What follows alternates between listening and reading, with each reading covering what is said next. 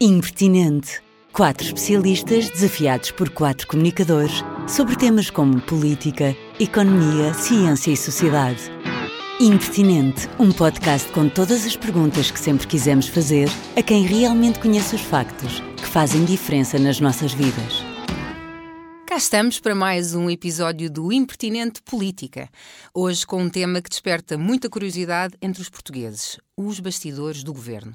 Felizmente contamos com o apoio do José Santana Pereira para nos guiar neste behind the scenes à portuguesa.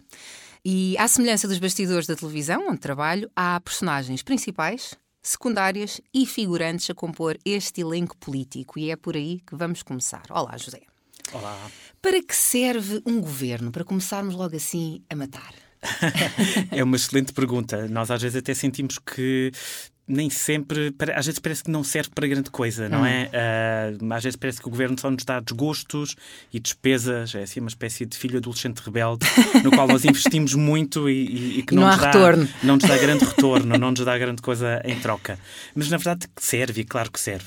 Eh, serve para quê? Porque nós, na verdade, enquanto cidadãos, pessoas que vivem num determinado país, não nos conseguimos governar sozinhos, não nos conseguimos governar diretamente. Uh, somos muitos, por um lado, por outro, temos muito o que fazer, para além de, de pensar uh, no governo da, da, coisa pública, na gestão da coisa pública, da gestão da sociedade. Uhum. Muitos temas são muito complexos e, por isso, as democracias contemporâneas, hoje em dia, funcionam não numa lógica de democracia direta, em que nós seríamos chamados a, a, tomar partido e a decidir sobre cada, cada aspecto que precisa de ser decidido, mas numa lógica de democracia representativa. Hum. Nós, cidadãos que possuímos efetivamente nós o poder político, é assim que funciona a democracia, delegamos esse poder num conjunto de representantes que vão esperamos nós e acreditamos nós, agir e tomar decisões de acordo com as nossas preferências, de acordo com as nossas expectativas e de acordo com as nossas necessidades. O governo é um destes órgãos políticos que uh, uh, está associado a esta lógica de democracia representativa e o que o governo, o executivo, faz exatamente é tomar decisões e uh, contribuir para a sua implementação em várias áreas da nossa vida em comum. Os liberais clássicos até diriam em demasiadas áreas, não é? Eles preferiam um Estado mais pequenininho, mais, mais pequenininho, mais controlado do que aquele que temos neste momento. Ok. Eh, eh, como é que se estrutura e como é que funciona o governo? É, é, assim um misto, um dois em um, esta pergunta. Uh, bem, eu diria que nós podemos dizer que o governo funciona ou estrutura-se como uma pirâmide. Isso mas, não soa bem. Mas não, atenção, Esquema exato. de pirâmide. exato, não oh, é não. isso de todo. Ok, vamos ter um cone, ok? okay? Para, para ser assim um, é um, um, um, objeto um bocadinho menos uh, carregado do ponto de vista de simbologia. Nós, uh, mas porquê é que eu digo isto? Porque nós temos um vértice, não é? Temos alguém ali no topo, na pontinha, que é o primeiro-ministro. Uh, o primeiro-ministro é responsável, acima de tudo, pela grande visão do governo e pela coordenação do trabalho dos ministros, para que um ministro não puxe para um lado e outro ministro não puxe para outro, uhum. não é? Uhum. O, a ação do governo tem que ter um mínimo de coerência e tem que eh, contribuir uh, uh, para um, alcançar uma determinada meta. Depois temos, uh, já mais abaixo nessa pirâmide, ou nesse cone, cone. cone, cone, temos então os ministros que, das duas, uma, ou são responsáveis por áreas setoriais, sei lá, educação, eh, saúde, eh, as finanças, a cultura, o ambiente, ou então têm cargos que nós poderemos definir como cargos de coordenação política.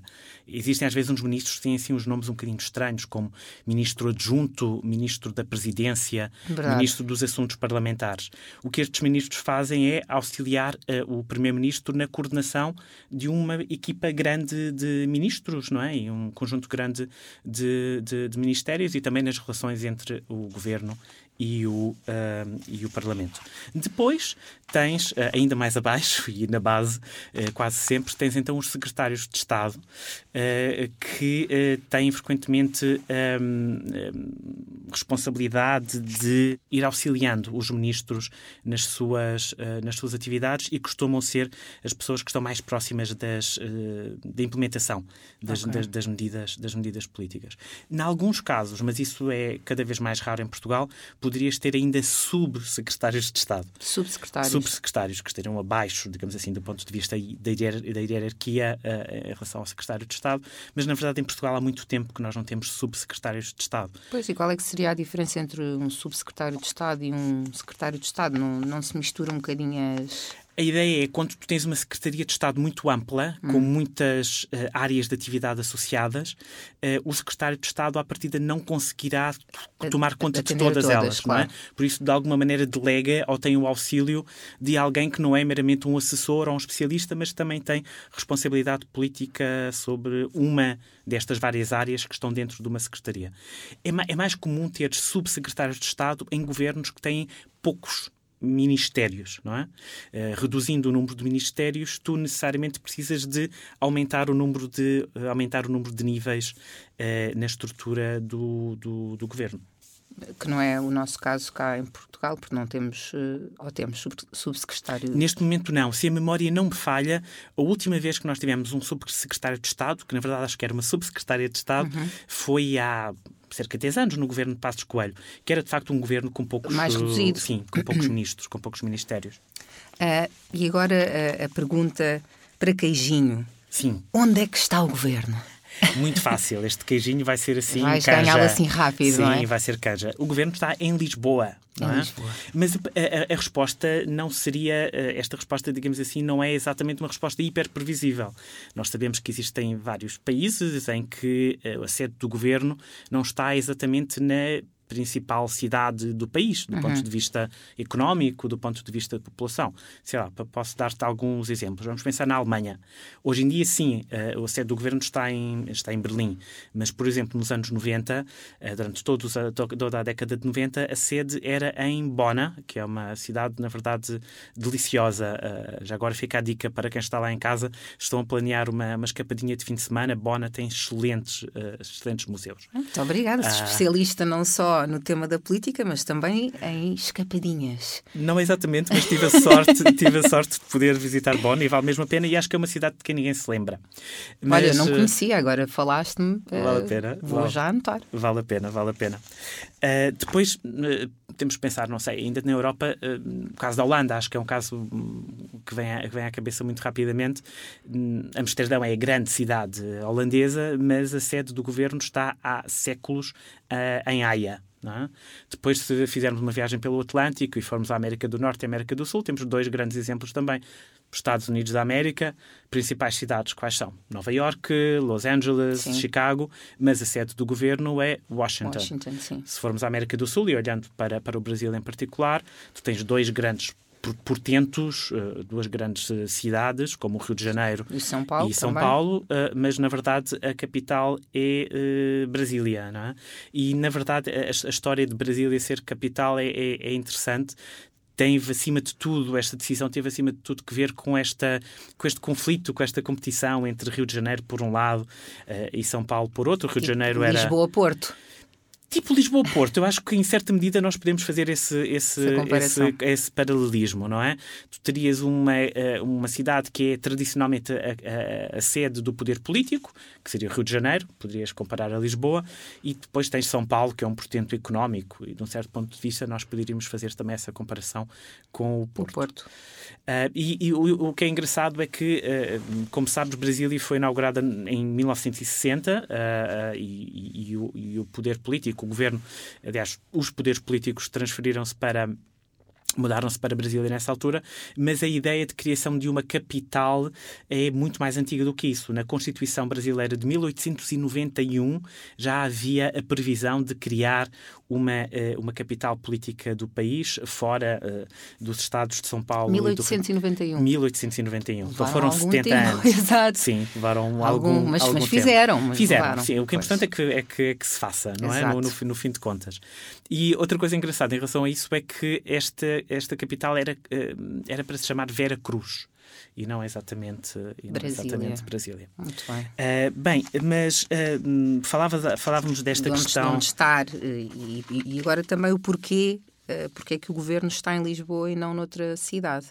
Bem, Portugal, se calhar, em relação a muitos destes países que estávamos a falar, têm algumas características que fazem com que faça efetivamente algum sentido. Ser em Lisboa. Não, não quero ofender as pessoas que vivem fora de Lisboa e que gostariam muito de ter lá o governo ou algum ministério. Não sei se gostariam. Não sei se há muita gente. Ah, não sei. Há a ideia de que os ministérios trazem trabalho, não é? No funcionalismo Sim, público, sim. isso poderia ser para algumas cidades ou para algumas pessoas Dinamizar. eventualmente, Sim. eventualmente interessante. Mas, na verdade, se nós olharmos para Portugal, Lisboa é a capital política desde o século XIII. Falamos de 800 anos, desde que o rei Afonso III decidiu eh, transferir-se, mudar-se de Coimbra e transferir Para a sede Lisboa. do poder político para Lisboa. Então são muitos anos, é uma tradição, é uma tradição muito grande, eh, efetivamente. Lisboa não foi sempre, nestes 800 anos, não foi sempre a capital. No século XIX, eh, quando a família real teve que fugir eh, para eh, o Rio de Janeiro, eh, a, capital política também se estabeleceu no, Rio de Janeiro e ali no período das guerra, da guerra civil entre absolutistas e liberais, eh, Angra do Heroísmo, esta lindíssima cidade da, da Ilha Terceira, Também também recomendas? também- recomendo, Ah, também ok. recomendo. Uh, Por razões diferentes de Bona, mas também, também recomendo. Fica aqui a recomendação. Uh, fazemos dois em um, fazemos uh, uh, uma análise dos bastidores do governo e fazemos propostas de fim de semana também. É um podcast bastante rico. É verdade. Mas, mas eu diria que, para além desta questão da tradição, eh, há características do país que fazem com que seja natural que Lisboa seja a capital, a capital política, não é? Para já, eh, o país é muito homogéneo, por isso nunca foi preciso, como no Brasil ou nos Estados Unidos, encontrar uma, uma capital que fosse neutra, que fosse uma espécie de superparte, não, não estivesse associada a uma determinada região, a um determinado Estado ou um determinado conjunto de interesses. E depois, efetivamente, Lisboa, ou se quisermos a área metropolitana de Lisboa, é efetivamente muito ah, ah, importante do ponto de vista populacional. Nós temos aqui 30%, cerca de 30% da população do país que vive Está neste espaço pequenino. Lisboa, é? Exato, sim, sim. Numa área que eu diria que, espero não, não estar a cometer erros, porque eu sou de letras, na verdade, eh, mas uma área que corresponde a cerca de desculpa. 5% do território nacional. Ok. Hum, agora, uma pergunta que eu própria tenho muita curiosidade, que é como é que se chega ao governo? Porque eu calculo que deve haver uma, uma longa lista de requisitos até conseguir ah, um cargo. Bem, eh, os requisitos, os requisitos. Hoje em dia, como sabes. Requisitos entre aspas. Sim, sim, sim. Hoje em dia, como tu sabes, há um questionário, não é? Um Ah, sim, famoso sim. questionário. De- de- Com as com perguntas, as 36. 36, sim. 36 perguntas. Acho que toda a gente sabe de cor o número de perguntas. Sim. É, é que aparentemente as pessoas têm de responder antes de ir para o governo, mas, eh, Mas já foi aprovado. está assim em processo de Sim. discussão. Na verdade, não sei se quando e como é que isto vai ser implementado. Vamos ver. E, na verdade, o que parece também que vai acontecer é que, mesmo que as pessoas chumbem no teste, neste teste, não é? Passam à tenham mesma, não é? passam, Pois. continuam à partida a poder. eh, Era tão bom se a vida académica também fosse assim. É, teria sido um percurso muito mais fácil, sim, Diferente, para é? todos. Acho que sim, acho que sim, acho que sim, acho que sim. Mas bem, fora de brincadeiras, eh, os passos são vários e se calhar queria começar mesmo, mesmo, mesmo pelo princípio, Ok. ok? Para não saltarmos aqui nenhuma, nenhuma etapa. Em primeiro lugar, é preciso que haja eleições e é preciso que nessas eleições haja ou um partido ou uma coligação entre dois ou mais partidos que tenha sido, eh, que tenha sido criada antes das eleições. Enfim, é preciso que estas forças políticas ganhem. Ou se ninguém ganhar, numa lógica de ter maioria absoluta no Parlamento, ter eh, eh, 50% eh, dos assentos mais um, é preciso que um destes partidos ou esta coligação que se formou antes das eleições esteja hum, em condições de formar uma coligação depois das eleições. Haja um entendimento com partidos mais pequenos. Eh, o partido maior diz eh, nós damos-vos eh, alguns ministérios, algumas secretarias de Estado e em troca vocês vão eh, formar parte deste governo e, e no Parlamento vão apoiar eh, eh, a, a- a apro- a aprovação do programa de governo e apoiar o governo ao longo do, ao longo do mandato.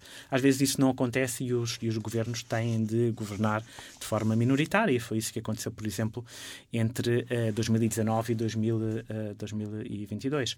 Antes, no primeiro governo do- de Costa, eh, houve uma solução chamada Geringonça, não é?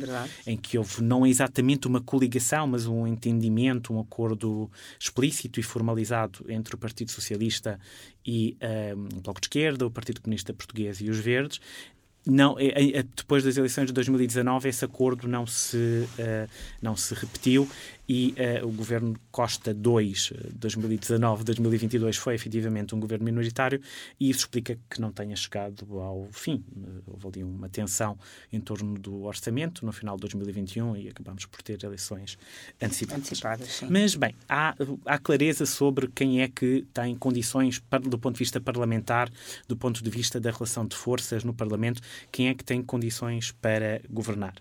Uh, o que é que acontece? O Presidente da República chama uh, os líderes hum, partidários, partidários, representantes do governo, conversa com eles, olha para os resultados das, das eleições e, com base nisso tudo, ele vai nomear um uh, primeiro-ministro primeiro-ministro esse que depois vai ter ali algum tempo, umas semanazinhas, digamos assim, para escolher. fazer alguns convites uhum. e escolher. Escolher quem é que ele quer ter na sua, um, na sua equipa. Disseste umas manitas, ou seja, Sim, não tem muito, muito tempo. Reduzido. Não tem muito tempo, não é? Às vezes, meio a sério, meio a brincar, diz-se que uh, uh, esta escolha das pessoas para o governo pode ser como comprar um melão, não é? Nós, se nós não temos muito, muito, muita capacidade de. Uh, não conhecemos os truques, não é? Olha, não Necessários para, para, para, para, escolher um bom melão ou só olhando para ele. E há quem cheire, há quem toque, há quem dê um, um, um, uma pancadinha. Uma pancadinha é? com as nozes dos dedos, pois. enfim. Mas para quem não sabe, a lógica é um pouco essa. Levamos para casa, abrimos e depois logo percebemos se é bom ou se é mau. Às vezes os ministros funcionam um Também pouco assim, assim para o, um, para o Primeiro-Ministro. O Primeiro-Ministro escolhe, efetivamente, os ministros, uh, mas os ministros são nomeados formalmente pelo Presidente da República. Só que isto é apenas uma formalidade. Uhum. O Presidente da República não tem nada a ver com é a formação. Sim, sim, sim. Esta, esta, esta, este impulsamento, esta tomada de posse é apenas uma, uma formalidade. Quanto aos secretários de Estado, uh, muitos deles são escolhidos pelos ministros.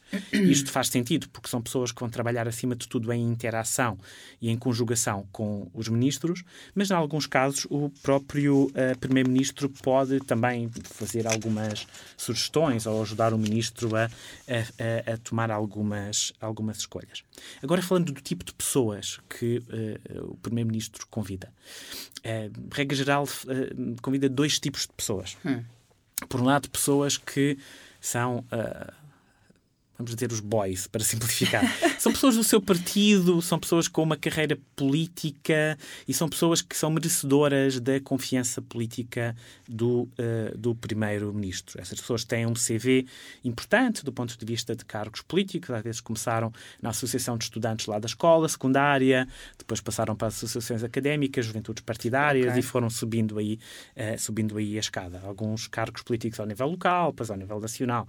Uh, isso é uma, uma possibilidade. Este é um tipo de pessoas que nós encontramos assim eh, no eh, plantel do governo. O outro tipo de pessoas são pessoas independentes, são pessoas que não têm muito a ver com aquele partido, não são militantes, podem ser simpatizantes do partido ou hum, talvez não, mas são escolhidas acima de tudo porque têm uma carreira profissional numa determinada área setorial importante, afirmada, são especialistas, são reconhecidos, são respeitados e é por isso mesmo que uh, uh, vão para o governo. Ou seja, enquanto que os boys, entre aspas, têm de uh, fazer trabalho de sapa durante 20 anos para eventualmente conseguirem chegar a uma Secretaria de Estado, estas pessoas entram logo pela porta principal, não é? entram no, no, no, mundo da política ao mais alto nível de imediato, pelo facto de efetivamente possuírem competências técnicas e conhecimento específico sobre aquele, aquele setor. Já agora gostava de dizer uma coisa nós às vezes temos a ideia de que em Portugal isto é tudo jobs for the boys, não é? Uhum. E só temos pessoas que uh, são políticos profissionais, não é? Que sim, nunca, nunca fizeram nada da vida uh, para além de estarem associados aos partidos e associados a, a determinados organismos políticos. Mas, na verdade, se nós uh, consultarmos os estudos comparativos que têm sido feitos sobre este tema, nós temos uma surpresa nós descobrimos que, na verdade, Portugal é um dos países que mais uh, uh, tem nomeado ministros independentes, ministros tecnocratas, mais do que os outros países. Atenção, mas eles continuam a ser ainda, efetivamente, uma minoria. Uhum. Nós costumamos ter mais ministros políticos, vamos dizer assim, do que ministros tecnocratas no nosso governo. Ok.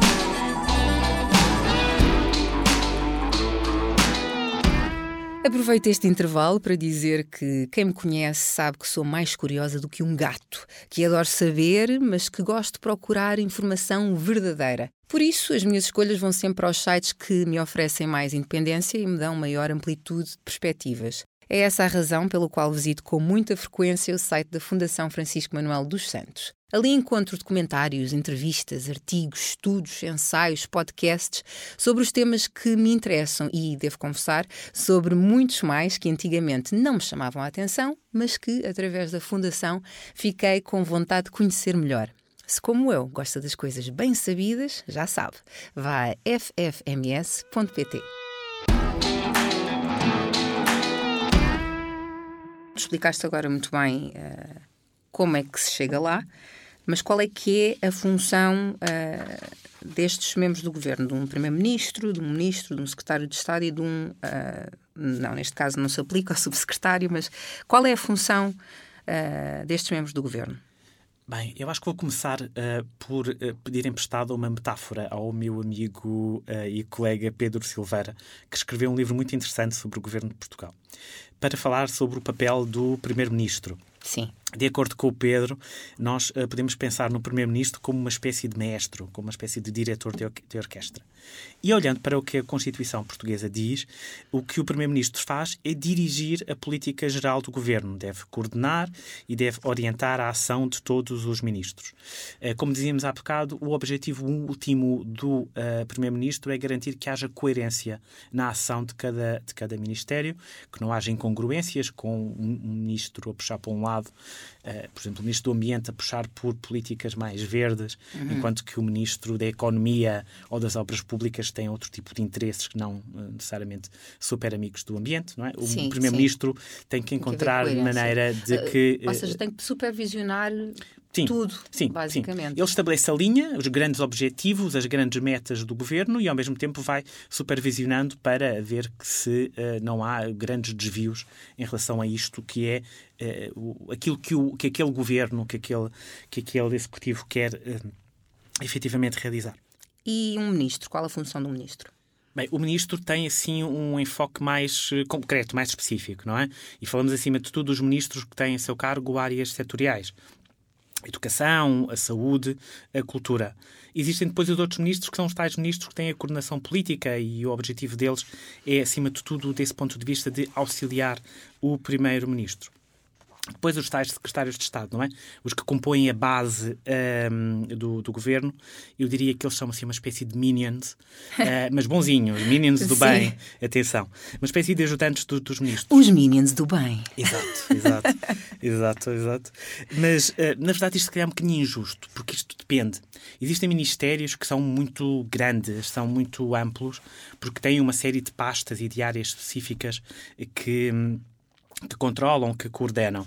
E nesse caso, nesses casos, os secretários de Estado são mais do que apenas meros ajudantes do, uh, do ministro.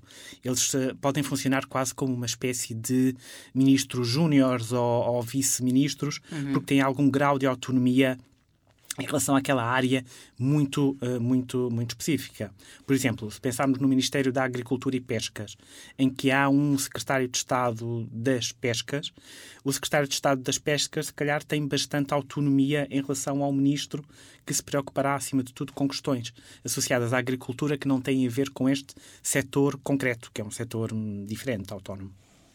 Agora que, que, já sabemos, assim, já temos uma, uma ideia, uma base uh, sobre o que é e para que serve o governo, uh, o que é que estas pessoas estudam para chegar a estes cargos? Porque há, assim, há, primeira, há uma primeira ideia, eu diria ciência política ou relações internacionais, que é a primeira coisa que me vem à cabeça. Uh, mas antigamente estes cargos estavam muito ligados aos cursos de direito. Tu achas que continua a ser assim? Achas que, um, por exemplo, já estou aqui a acrescentar ainda mais lenha à fogueira. Um ministro da Educação será melhor na sua função se tiver trabalhado como professor? Ui, muita coisa interessante. Muita coisa ao mesmo uma, tempo. Uma pergunta extremamente rica. Vamos lá ver se eu consigo responder. Uh, bem, uh, começando pelo princípio, os trabalhos que eu conheço que têm olhado para esta questão do que, do, o que é que os membros do governo, o que é que os membros da elite política estudaram, apontam para que, de facto, o direito continua a ser uma área muito, uh, muito importante. Por isso, lá em casa, se querem ser ministros, Faculdade de Direito. direito Faculdade de Direito é a, vossa, é a vossa escolha de eleição. É por aí. Mas, na verdade, tem havido ao longo do tempo uma tendência de maior diversificação deste ponto de vista. Por exemplo, vamos tendo cada vez mais engenheiros e engenheiras no, no, no governo. Já ministros formados em ciência política, eu só conheço dois. E, na verdade, nem é exatamente em ciência política, hum. é em ciências políticas e sociais. Estou a falar do Pedro Adão e Silva, ministro da Cultura, e da Helena Carreiras, ministra da Defesa, que se doutoraram uh, em Florença, na verdade, na verdade, como eu. Um bocadinho antes que eu. Uh, um mas... bocadão. um bocadinho, um bocadinho, um bocadinho. Um, mas eu, na verdade, não sei sequer se eles se definiriam como cientistas políticos ou politólogos, porque, na verdade, eles desenvolvem hoje em dia um trabalho académico que não tem exatamente a ver assim, com o núcleo duro da, da, da ciência política. Hum. Claro, não estou a ser exaustivo, obviamente, mas uh, e só, só estou a pensar neste governo atual, mas não, não me lembro efetivamente assim de mais ninguém. Uh, mas, na verdade, o que eu diria é que a ciência política tem no governo um lugar muito residual. É, é, é, quase normal encontrarmos poucas pessoas formadas em ciência política, até porque, como eu costumo dizer aos meus alunos no primeiro semestre do primeiro ano da licenciatura, em ciência política, e tenho certeza que muitos dos meus colegas fazem a mesma coisa, o curso de ciência política não é para aprender a ser político, não é? Oh. Não é um curso técnico, uh, como, não sei, técnico laboratório ou o que for, não é? Não é exatamente esse o objetivo é para aprender a analisar os processos e compreender os fenómenos políticos. Isso pode ser útil para quem quer ser político, mas não é assim é condição ou, ou, essencial, uhum. uh, sine qua non. Quer dizer, uh, aprender a ser político, uma pessoa pode aprender tem, noutros tem sítios. fazendo, não dentro é? do partido. Exato, é, é uma coisa que se vai, uh, vai adquirindo, que se vai aprendendo. Tem que ir politicando. Uh, tem que ir politicando, tem que estar no terreno. Uh, e também há, há, há uma parte, há uma parte que vem da personalidade da pessoa e, da, e das características individuais da, da, pessoa. A pessoa pode, claro, uma pessoa que quer, ser, quer ter uma carreira política pode optar por fazer uma licenciatura, um mestrado em ciência política, será muito bem recebida por nós, com certeza. há, há pessoas que efetivamente fazem este percurso e que têm estudado connosco. É, é uma formação que é complementar, mas não é exatamente, exatamente por aí. Depois, tu falaste desta questão do Ministro da Educação, se o Ministro da Educação ser professor pode ser melhor ou pior para o desenvolvimento, uh, para a sua performance, para Sim. o seu desempenho enquanto ministro. Eu vou dar-te um exemplo um bocadinho ao lado. Não tem a ver exatamente com a educação, com o Ministério da Educação, mas tem a ver com uh, um ministério que me afeta bastante diretamente, porque eu sou professor universitário e sou investigador. Estou a falar do Ministério da Ciência e do Ensino Superior. Olhando assim para os uh, uh, ministros assim dos últimos 25, 30 anos, nós temos por um lado Mariano Gago, uh, que foi ministro primeiro de António Guterres e depois de José Sócrates, e que ainda hoje é venerado assim pela comunidade académica. Ele é merecedor de grande, de grande admiração e de grande saudade, entretanto faleceu. Uhum. Por outro lado, tens pessoas como o Nuno Crato e pessoas como o Manuel Leitor, que também são do sector da ciência e do ensino superior. Talvez não tão não foram aclamados. não foram muito, sim, não foram muito aclamados, não são pessoas eh, particularmente amadas ou não foram pessoas particularmente amadas enquanto uh, exerceram o cargo de uh, ministro deste setor. Ou seja, o que eu estou a tentar dizer aqui com este exemplo uh, é que não necessariamente vir do setor e não necessariamente conhecer bem o setor é, é suficiente para que se faça para que se faça um, um bom trabalho. E isto porquê? Porque um, um, ministro é um cargo político, não é? Não é um cargo técnico e é preciso uh, uh, estas pessoas que vêm dos setores e que efetivamente uh, depois vão, passam ao ministro, sobem a ministro, tenham também um conjunto de competências, um conjunto de virtudes políticas que algumas pessoas têm, algumas pessoas não têm, efetivamente. Tu falavas de engenheiros e engenheiras, muito importante. Então, pode dizer-se que houve uma evolução na inclusão das mulheres no governo? Eu diria que sim. Uh, olha, vamos começar por pensar no, no, no, governo que temos atualmente. Hum. Este governo tem a particularidade de ter entregado a uma mulher pela primeira vez na história uh, da democracia portuguesa, a pasta da defesa, não é? que é uma pasta tradicionalmente assim masculina. Meter uma mulher a, meter os militares na ordem, é? o, que é o que é bastante, bastante curioso. Foi bastante bem escolhida, porque é uma pessoa que tem estudado muito estudos de defesa e segurança, por isso fez todo o sentido que assim fosse. É uma professora universitária, neste caso, uma pessoa que conhece bem o, uh, o setor, como estávamos a dizer. Mas se nós olharmos assim para o, para, para, para o governo como um todo, nós percebemos que temos muitas mulheres uh, ministras neste, neste, neste momento. Deixa cá ver se eu me consigo lembrar de todas. Para além de Helena Carreiras, Sim. que está no Ministério da Defesa, temos a Mariana Vera da Silva, temos a Ministra da Agricultura, a Ministra hum, da Coesão Territorial, a Ministra da Habitação, que foi um ministério criado há pouco Agora, tempo, exato. exato. a Ministra da Justiça, a Ministra dos Assuntos Parlamentares, Ministra do Trabalho e etc., eh, a Ministra da Ciência. Temos nove ministras e depois temos nove ministros. Se nós juntarmos aqui o primeiro-ministro, a coisa desempata ah, a favor dos homens, mas eu diria que é, ah, está equilibrado. É, é aceitável. Tendo em conta o que já tivemos. Tendo em conta o que já tivemos, porque se nós fizermos assim uma viagem no tempo, nós. E vamos... não há muito tempo. Não e é? não há muito tempo, não é preciso ir para, para, para a década de 70. Não é? Se nós fôssemos para a década de 70, nós víamos que 3% dos membros do governo eram mulheres. É? Ridículo. Dif bem diferente. Sim, bem, bem diferente. Mas uh, basta saltarmos 20 anos uh, para a altura em que eu era jovem, uh, início de, dos anos 2000, e para percebermos que em Portugal apenas um em cada seis ministros eram efetivamente mulheres. E Portugal ficava muito mal na fotografia do ponto de vista comparativo. Se nós olhássemos para Portugal e para os outros países da União Europeia, nós víamos efetivamente que Portugal estava abaixo do ponto de vista da inclusão uh, das uh, mulheres uh, no governo. Hoje em dia, é, e neste momento, é exatamente o contrário. Portugal está acima, temos uma situação de quase paridade no governo, hum. enquanto que a média da União Europeia é 30% dos ministros são, são do sexo ou do género feminino. Pegando na tua deixa da, da inclusão, em que ponto é que nós estamos em Portugal? Falamos de pessoas racializadas, uh, com deficiência. Uh, estas pessoas também têm lugar uh, no governo neste momento? Eu, eu diria que, e acima de tudo, falo de cor neste caso, porque não conheço, aliás, estudos que tenham olhado para isto assim de uma forma muito sistemática. Mas se eu fizer assim um esforço de memória, eu tenho alguma dificuldade em lembrar-me de membros do governo principalmente nos dois níveis, não é? Primeiro-ministro e ministro ou ministra, eh, que eh, possam pertencer a alguma destas minorias, entre aspas, ou uma uhum. destas categorias sociais que tu descreveste. Se pensamos de, de pessoas que, se pensamos em pessoas que pertencem a determinadas uh, etnias uhum. ou pessoas racializadas, como dizias, uh, para além do próprio Primeiro-Ministro, não é? Apesar disso não ser sim, assim um sim. grande tema, eu só me consigo pensar, pensar na Francisca Van Dunen, sim. que foi Ministra da Justiça, Justiça do Partido Socialista, e há um Secretário de Estado do Partido Socialista que é de origem cigana não me consigo lembrar de muito mais pessoas. Uhum. Também estou aqui a fazer um, um esforço, mas. É, acho, acho que não haverá muito mais, pelo menos nos últimos 20 anos, diria. Uhum. E se calhar antes disso, menos ainda, atrever-me a dizer.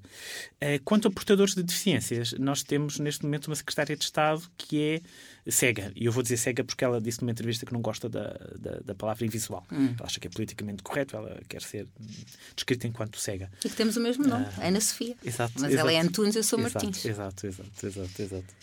E, e, que está, e, que tem uma pasta associada, de, na verdade, à inclusão das pessoas com, com, com deficiência. Faz sentido. Faz todo o sentido. E como é o dia a dia de um ministro? O que é que eles fazem? Quem é que os ajuda? Tem ajuda? Não tem? Como é que é? Bem, eu acho que começaria por dizer uh, que uh, o trabalho de um ministro não é um trabalho das nove às cinco. Atenção. Uh, eu talvez dissesse que o trabalho de um ministro é um trabalho das nove às nove 9 da manhã às 9 da, da noite, noite sim, atenção, sim. sim. uh, das 9 às 21. Pronto, é okay, melhor para não, não nos interpretarem mal. Exato, exato. E, e, se tudo corre bem, e às vezes com algumas incursões, assim, pelo fim de semana uh, dentro. Os ministros têm muito pouco tempo para fazer binge-watching de séries no Netflix. Oh, Efetivamente não é. Tem, tem muita uh, coisa para fazer, não é? Tem muita coisa, muita coisa para. Muitos eventos, para muitas decisões, muita, muita coisa. Muita, muita, muita coisa. E é um trabalho que muito dele ele é um trabalho oculto, é um trabalho nos bastidores, não é? Uhum. Nós estamos aqui a falar dos bastidores e acaba por não ser até muito valorizado ou muito reconhecido assim pelo, pelas pessoas em geral, pelos, pelos cidadãos médios. Para dar algum exemplo, alguns exemplos das coisas que um ministro faz assim numa semana típica, apesar de não existirem semanas típicas na vida de um, de um ministro. De um ministro tem de fazer a análise de documentação e de propostas de novas políticas que foram preparadas pelos seus uh, colaboradores. Tem de reunir com assessores uh, do seu ministério, tem que reunir com especialistas do seu ministério, tem que reunir com os seus secretários de Estado. Tem uma reunião semanal no Conselho de Ministros com os outros ministros e o uh, Primeiro-Ministro tem de fazer a preparação e tem que participar em debates parlamentares sobre temas que estão. Já estão estou cansada só de ouvir. Sim, e eu ainda estou assim a meio das coisas Uau. que tenho na minha cabeça para te dizer. Depois existem os tais eventos que tu diz, diz, falavas, não é? As inaugurações, as feiras, momentos em que há uma interação com representantes do setor, não sei, empresários, membros de sindicatos, etc. Depois toda a relação com os meios de comunicação social, preparação de entrevistas, preparação de intervenção, eh, intervenção nos médias, nos média hum, em geral, na televisão, nos jornais, é, um, fazer telefonemas com outros ministros, é? às vezes para tentar pois. desbloquear algumas situações ou para, para tentar esclarecer alguns assuntos. E isto é assim apenas as coisas que talvez possam ocupar mais tempo. Depois existem outras, outras, outras tarefas assim mais de detalhe que eu não, eh, não me vêm de imediato à cabeça. Uhum. Claro, os ministros têm a sorte de não terem de tratar disto tudo uh, sozinhos. Claro. Em torno dos ministros há uma série de. Há o chefe de gabinete, há uma série de assessores, de especialistas em determinados uh, temas um, ehm, concretos. São pessoas que ajudam o ministro a ter informação suficiente para tomar decisões sobre uh, problemas e políticas, uh, e depois existem pessoas que, do ponto de vista logístico, vão também uh, auxiliando. Sei lá, diz a secretária que trata da gestão dos telefonemas e dos e-mails, até ao motorista que leva Sim, o ministro a todos estes essenciais, eventos. não é? Sim, sem dúvida. Uh, nos nossos empregos, nós somos muitas vezes avaliados pela nossa performance. Como é que se avalia um membro do governo? Muito resumidamente, se conseguires. Boa, boa, boa pergunta. Uh, pensando nos ministros e nos secretários de Estado, eu acho que aqui uma figura essencial dessa avaliação é o próprio primeiro-ministro, não é? Que pode ser mais ou menos sensível uh, à opinião pública relativamente à popularidade desse, desse membro do governo, ou independentemente disso, pode decidir que chegou o momento de convidar determinada pessoa a sair uh, do, uh, do governo. Uhum. Essa pessoa não está a fazer um bom trabalho, ou até fez um bom trabalho Convidar no momento anterior. Sair, que simpático. Uh, sim, sim, isto é tudo feito. Às vezes com... os próprios demitem-se, não é? Sim, Quando têm sim, consciência sim, que não fizeram um bom trabalho. Exato, e depois vão à vida deles. Depois tens também o Presidente da República que pode mandar alguns recados, não é? Através dos meios de comunicação social, Uh. tentando impactar este tipo ou tentando desencadear este tipo de, este tipo de, de processos. Mas se nós pensarmos assim no Primeiro-Ministro ou no Governo em geral, a avaliação é feita por nós, cidadãos, nas eleições, não é? Nós podemos utilizar as eleições para... Uh, Refletir aquilo uh, que achamos. Sim, é? exato. Para, para punir ou para premiar, não é? Para nos livrarmos de um determinado governo, porque não gostamos. Ou, Geralmente uh, é para punir. Sim, quer dizer, há momentos em que nós até não, não desgostamos de todo. Não é? Sim, às vezes, sim, às vezes as coisas correm bem. Nós temos tido um, uma década ou uma década e meia muito complicada, mas às vezes as coisas até não correm tão mal quanto isso. Pá. Mas para além de nós, enquanto cidadãos, temos o, o, Presidente da República, que pode usar uma bomba atómica, dissolver o Parlamento e convocar uh, novas eleições, se achar que o governo não está uh, a governar como deve ser. Uhum. E o próprio Parlamento, em situ situações muito uh, específicas, em que há um governo minoritário, pode tentar, através de uma moção de censura, também fa fazer derrubar o governo mas tanto a bomba atómica do presidente como a moção de censura que leva efetivamente à queda do, do governo são uh, eventos, fenómenos muito raros em, Uhum. em Portugal, efetivamente. Um, muito mais haveria por dizer, poderíamos estar aqui horas a falar sobre os bastidores do governo, uh, mas para terminar, uh, vou-te deixar assim com uma pergunta que espero que tenhas a resposta, que é se os portugueses confiam no governo. Os portugueses, a confiança dos portugueses no governo varia. Não é? Varia de acordo com aquilo que são os resultados da, da, da governação. Por, pensando no, nos dados uh, que são recolhidos através de sondagens, através de inquéritos, nós sabemos, por exemplo, que no período ali da, da grande crise económica, primeira, hum, primeira metade da década passada, ali 2010, 2011, 12, 13, 14, a confiança no governo estava muito cá em baixo. Porquê? Porque o governo estava a implementar medidas de austeridade que tinham um impacto muito grande e muito aborrecido na vida, das, das pessoas. Depois desse período, com o fim da intervenção da Troika, com o fim da austeridade, com a reversão ou suposta reversão de medidas austeritárias a partir de 2015, nós vemos assim a, a confiança no governo a subir, a subir imenso. O que é, é o que é interessante. Então continuamos em, em num período ascendente, dirias? Estamos num período assim de, eu diria que neste momento encontramos ali uma espécie de planalto. Hum. Sim, sim. Com... Ainda temos mais pessoas que confiam do que pessoas que, que desconfiam, mas eu imagino que os próximos estudos, tendo em conta os últimos eventos, eh, não vamos fazer referência para, para o podcast não ficar muito datado, não é? mas tendo em conta os últimos eventos, talvez neste momento uh, este planalto já esteja a transformar-se assim numa numa curva descendente, mas isto é apenas uma suposição minha. Uma suposição que até pode dar um futuro uh, episódio do Impertinente Política, não é? Sem dúvida, acho que sim, vamos falar sobre isso. Cá estaremos os dois para ver. Cá estaremos. Obrigado. Obrigado. Impertinente é um podcast da Fundação Francisco Manuel dos Santos, disponível em ffms.pt e nas plataformas habituais. Impertinente. Quando há factos, há argumentos.